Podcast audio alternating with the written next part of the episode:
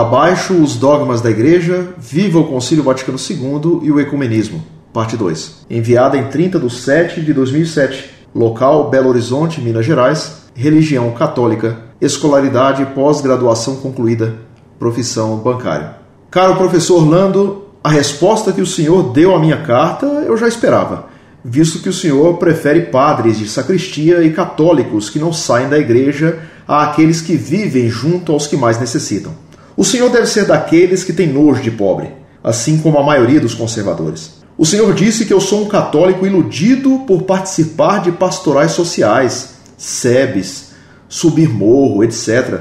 Eu estou muito contente com essa ilusão, pois era justamente o que Cristo pregava. Quanto a fazer um curso de catecismo, declinarei da sugestão, pois há mais de 12 anos sou professor de catequese e nunca nenhum padre me chamou a atenção em relação aos ensinamentos que ministro. Graças a Deus, acho que existem muito mais padres moderninhos, como o Senhor diz, do que de sacristia, adorados pelo Senhor, que estão muito mais preocupados com os rituais litúrgicos do que com os mais necessitados, excluídos. O Senhor diz que Deus não destina ninguém ao inferno, concordo, mas o Senhor compactua com o pensamento conservador de alguns membros da igreja de que fora da igreja não há salvação. Então pergunto novamente: o que será dos 5 bilhões de seres humanos não católicos? Acho que precisa de mais humildade e menos prepotência quem assim pensa. O Senhor disse: subindo o morro desse jeito, você irá pós-gradualmente até num salto ou escorregão para o abismo.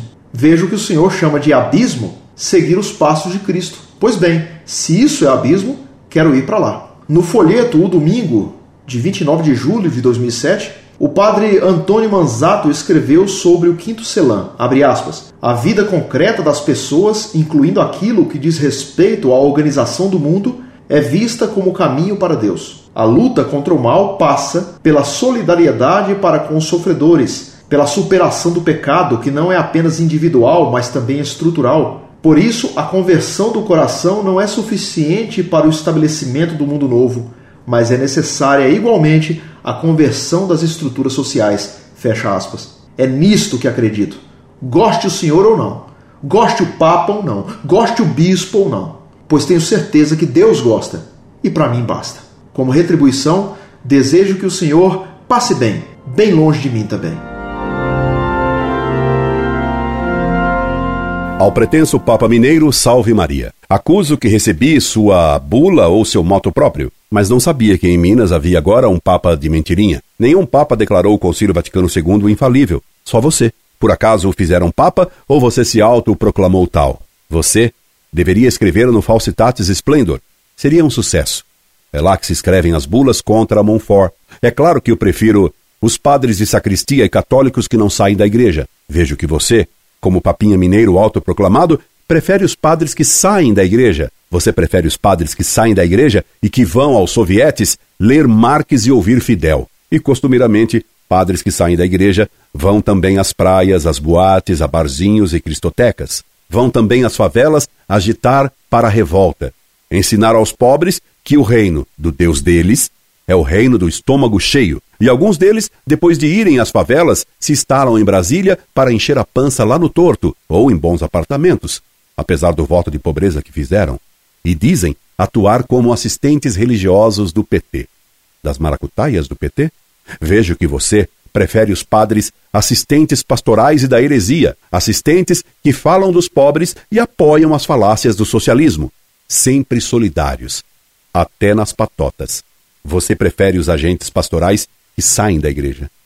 Você me julga mal dizendo que sou dos católicos que tem nojo do pobre. Sou filho de operário, nasci pobre e sempre vivi entre pobres. Nunca tive bens. Criei alguns órfãos, quanto eu pude. Melhor e mais do que isso, Deus me tem ajudado a refutar sofistas comunistoides e hereges modernistas que tornam os católicos órfãos de um pai no céu, pois um dos fundadores da teologia da libertação, o ex-frei Boff blasfemamente declarou que era ateu daquele velho barbudo lá em cima que quer nos impor mandamentos. Boff e os seus admirados, padres que saem da igreja, por perderem a fé, assassinam o Pai do céu em quem os pobres confiam e esperam com muita razão. Quem acredita em padres que saem da igreja são burgueses endinheirados.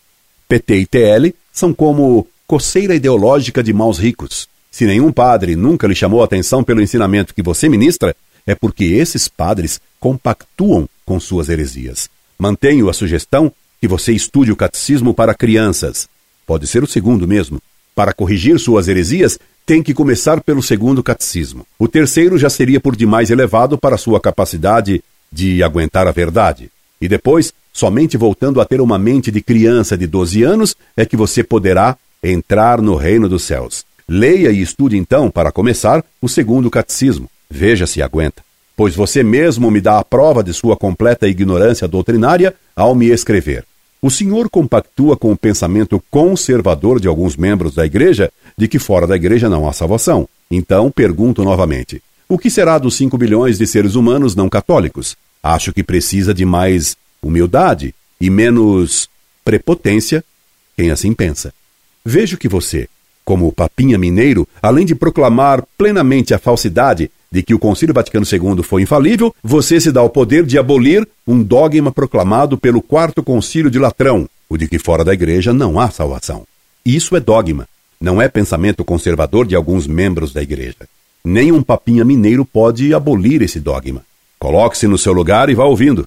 O Quarto Concílio de Latrão, 1215, concílio infalível, decretou em seu cano primeiro Há apenas uma Igreja Universal dos Fiéis, fora da qual absolutamente ninguém é salvo. E no cânon terceiro, nós excomungamos e anatematizamos toda heresia erguida contra a santa, ortodoxa e católica fé, sobre a qual nós acima explanamos. Denzinger, 430. Quer você mais algumas citações dos membros conservadores da Igreja? Elas serão bem úteis para um papinha como você, que segue os destruidores da Igreja. Veja mais algumas provas do que lhe digo.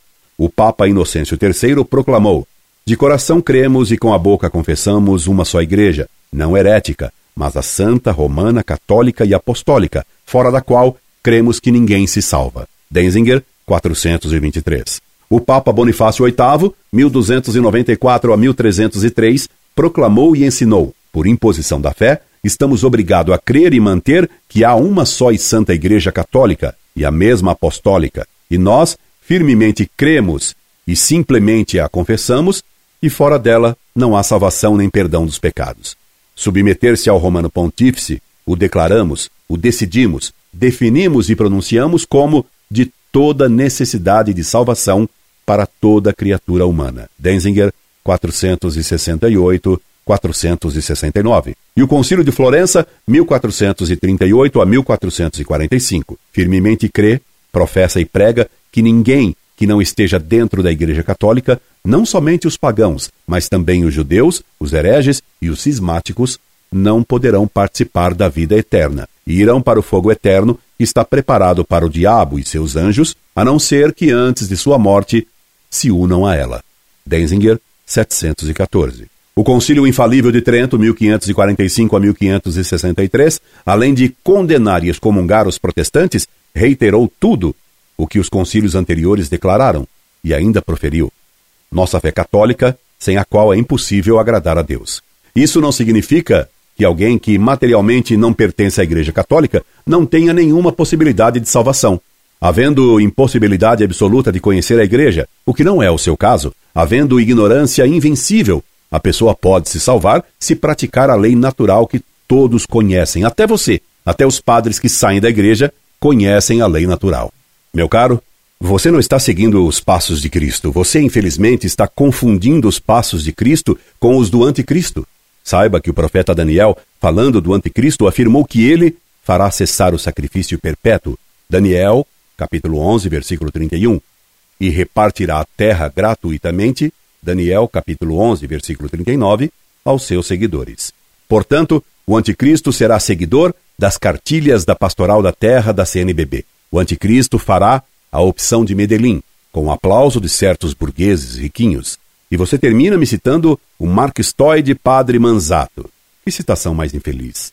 E cita o que ele disse sobre a reunião do Celan. Você, se não fosse pretendente a Papa Mineiro, citaria o Papa Bento XVI. Mas você declara que prefere sua opinião de papinha mineiro ao ensinamento do Papa Bento XVI, que não lhe interessa e no qual não acredita. É o que você me escreve atrevidamente. É nisto que acredito. Goste o senhor ou não, goste o papa ou não, goste o bispo ou não, pois tenho certeza que Deus gosta e para mim basta. Desse modo, você confirma sua opção de ser um papinha mineiro, que acredita em sua opiniãozinha pessoal e não no ensinamento do Papa. Papinha, fique com manzatos, betos e bofes. Fico eu com o Papa. Adeus. Incorde e aso semper, Orlando Fedeli.